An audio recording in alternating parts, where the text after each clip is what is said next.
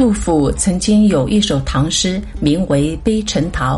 初读以为陈陶是著名诗人，后来才发现陈陶是一个地名。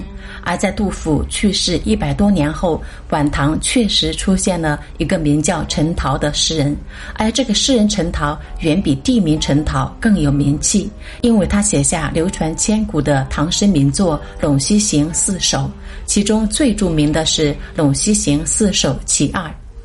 是扫匈奴不顾身，五千雕锦丧胡尘。可怜无定河边骨，犹是春归梦里人。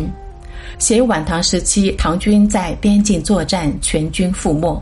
诗文很短，但是却得到后世极高的赞扬，入选唐诗三百首，代代相传。尤其是后两句值得品味。可怜无定河边骨，写戍边将士已经化为累累白骨，他们的生命长存于无定河畔的土地上。寒风呜咽，英灵不知飘向何处。